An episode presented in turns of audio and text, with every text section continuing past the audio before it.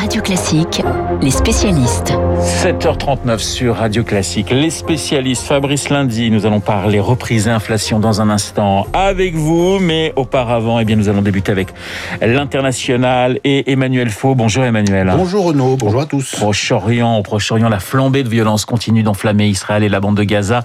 Les tirs de roquettes du Hamas se comptent désormais par centaines et les raids de représailles israéliens sont de plus en plus meurtriers. Mais l'élément nouveau, Emmanuel, hein, de ces dernières heures, c'est que le conflit touche désormais des villes où cohabitent juifs et arabes israéliens. Oui, Renaud, c'est nouveau et c'est assez préoccupant parce que jusqu'à présent, si vous voulez, les lieux du conflit étaient euh, politiquement identifiés. C'était d'abord le quartier de Sheikh Jarrah à Jérusalem-Est où des familles de Palestiniens sont menacées d'expulsion de chez elles par une décision de justice qui est favorable à des associations de colons euh, ultra-religieux. Ça a d'ailleurs été le point de départ de ce nouveau cycle de violence. Ensuite, il y a eu les heures sur l'esplanade des mosquées, troisième lieu saint de l'islam au cœur de la vieille ville de Jérusalem, où des heures ont lieu régulièrement depuis 50 ans. Et puis Gaza, cible des raids israéliens en réponse aux tirs de roquettes du Hamas. Tout cela, c'est du déjà vu. Ce sont, je dirais, des repères traditionnels du conflit israélo-palestinien. Mais depuis hier, la violence est entrée dans des villes mixtes qui sont peuplées à la fois de juifs israéliens et d'arabes israéliens, plutôt chrétiens d'ailleurs que musulmans pour les arabes. On a généralement une majorité de juifs de l'ordre de 60 à 70% dans ces villes, pour une minorité d'arabes de 30 à 40%, mais la cohabitation se passe euh, plutôt bien. Le modèle de cette euh, mixité, c'est Haïfa au nord d'Israël, qui est calme pour l'instant. Mais là, voir des émeutes palestiniennes dans des villes comme Lod, c'est inédit. Vous savez, Lod, c'est l'équivalent d'Orly. C'est la commune qui jouxte l'aéroport international Ben Gurion. On est donc à une vingtaine de kilomètres de Tel Aviv, en plein territoire d'Israël, et on n'a jamais vu la minorité arabe se soulever. Voilà pourquoi d'ailleurs l'état d'urgence a été décrété. Ça pourrait être le cas aussi pour une ville comme Saint-Jean d'Acre, qui est une ville de pèlerinage, vous voyez, dans le nord d'Israël. Mais en plus de l'affrontement central entre le Hamas et l'armée, à coups de roquettes et de bombardements, gros dégâts et de nombreux morts à Gaza, on a vu hier cet immeuble de 10 étages qui s'est effondré. Il y a aussi des morts côté israélien. Il y en a moins, car beaucoup de missiles sont arrêtés par le fameux dôme de fer.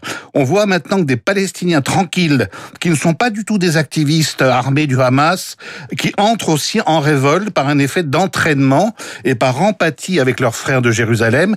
Et c'est ça qui est inquiétant, parce qu'il y a un risque d'affrontement avec la population civile, pour tout dire, avec les habitants juifs de ces villes. Alors l'Europe est, inaudible hein, sur ce dossier. Les Américains ont réagi après un, un long silence impuissante, la communauté internationale, Emmanuel? Écoutez, je, commence par l'Europe. Elle, elle, est inaudible parce qu'elle est aphone. Elle n'a plus de voix qui porte auprès des acteurs du conflit. On aime bien le carnet de chèques des Européens qui aide notamment les territoires palestiniens à ne pas sombrer, mais l'Europe n'a plus d'autorité politique et diplomatique, tout simplement parce qu'il n'y a plus de plan de paix sur la table. Et ça, c'est depuis des années et des années. Il n'y a plus rien de proposé depuis 2013. Et un pays comme la France, qui était, c'est vrai, écouté et respecté dans la région, n'essaye même plus. Pour les États-Unis, c'est autre chose. Il y a d'abord une nouvelle donne, évidemment, avec Joe Biden depuis euh, quelques mois. Euh, le président américain qui a sans doute la volonté d'être plus équilibré entre Israël et l'autorité palestinienne que l'était l'administration précédente, l'administration Trump, totalement acquise à Netanyahou et à son gouvernement. D'ailleurs, la preuve, vous voyez, de cette volonté d'équidistance et d'équilibre, Renault, c'est qu'il y a eu un coup de fil de Joe Biden au premier ministre israélien Netanyahou et un coup de fil du secrétaire d'État américain Anthony Blinken au président de l'autorité palestinienne, Mahmoud Abbas. Donc on veut parler quand même aux deux parties. Mais ce qui est compliqué pour Joe Biden, c'est qu'il a un agenda un peu multiple dans la région. D'abord, il doit compter avec les élus du Congrès américain qui ont plutôt un tropisme pro-israélien de longue date. Et il doit compter aussi avec son aide gauche démocrate autour de Bernie Sanders, peut-être même autour de Kamala Harris, qui se soucie davantage du sort des Palestiniens. Et en plus de ce jeu d'équilibre chez lui, le président américain a une priorité, c'est de relancer l'accord de 2015 sort le, sur le nucléaire iranien. Or, dans cette région, vous le savez, c'est un château de cartes, tout se tient. C'est le premier chantier de Joe Biden, d'autant qu'il y a une élection présidentielle en Iran le mois prochain, avec une victoire possible des conservateurs. Donc Joe Biden, il croise les doigts pour que la région ne s'embrasse pas, que le Hezbollah, par exemple, le Libanais, n'entre pas dans la danse, et que l'Iran revienne s'asseoir le plus vite possible à la table du monde en réintégrant euh, cet accord de limitation du nucléaire qui est en panne depuis maintenant cinq ans.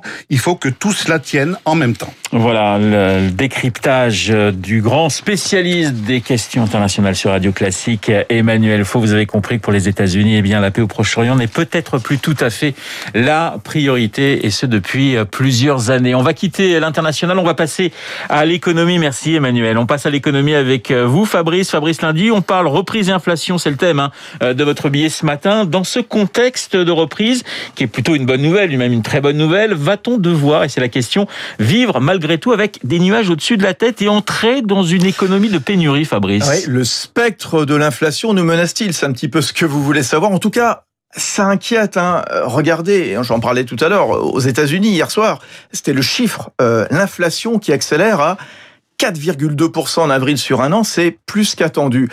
Une tendance alimentée par les difficultés sur les chaînes d'approvisionnement, la flambée des matières premières, le pétrole, le cours de certaines a doublé, le cuivre le fer a des plus hauts historiques ces derniers jours, rué sur le cobalt, le lithium, de surcroît extrait dans des régions instables, ce qui n'arrange rien évidemment.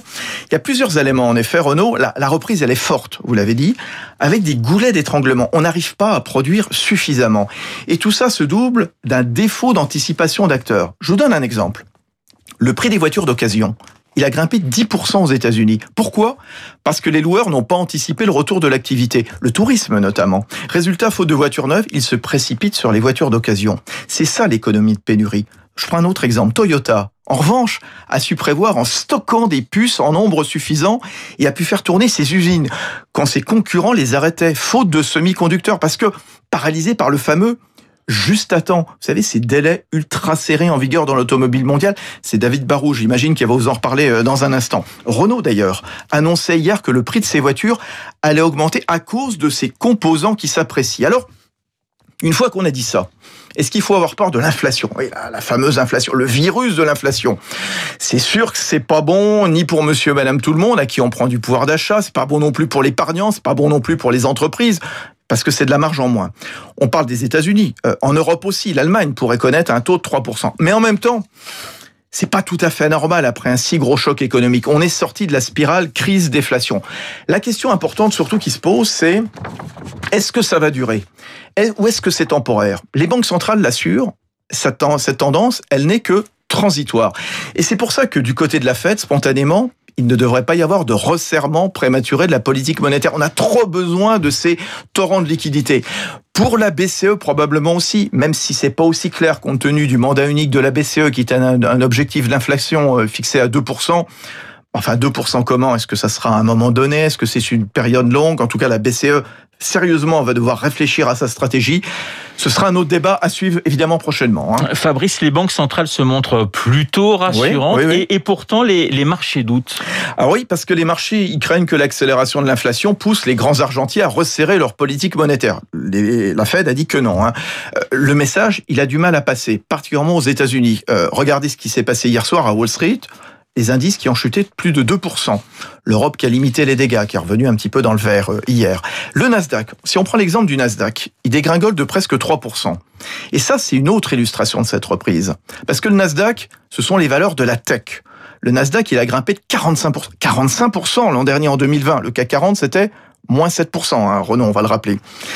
C'est un secteur qui a largement bénéficié de la crise sanitaire, qui a profité des confinements. Pourquoi? Parce que les investisseurs, les boursicoteurs, ils ont misé sur les valeurs d'un monde post-Covid, le travail à distance. Donc on a besoin de puces, on a besoin de PC, l'e-commerce également.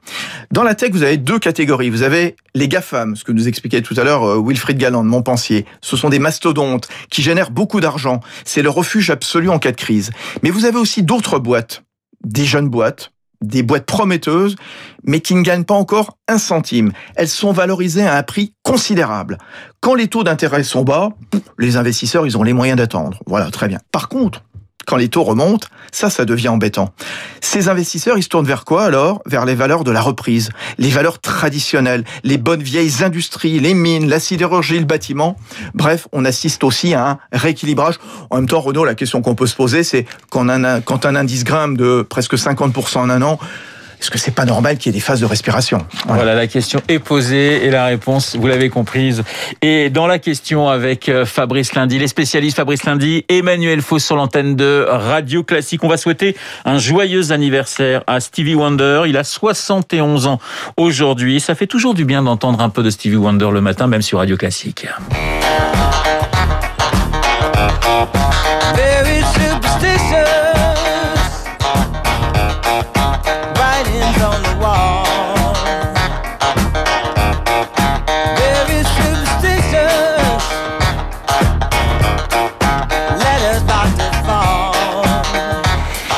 Voilà, Stevie Wonder, 71 ans aujourd'hui. Il n'est absolument pas superstitieux. C'est Marc Bourreau qui vient d'entrer dans le studio de Radio Classique pour son journal imprévisible.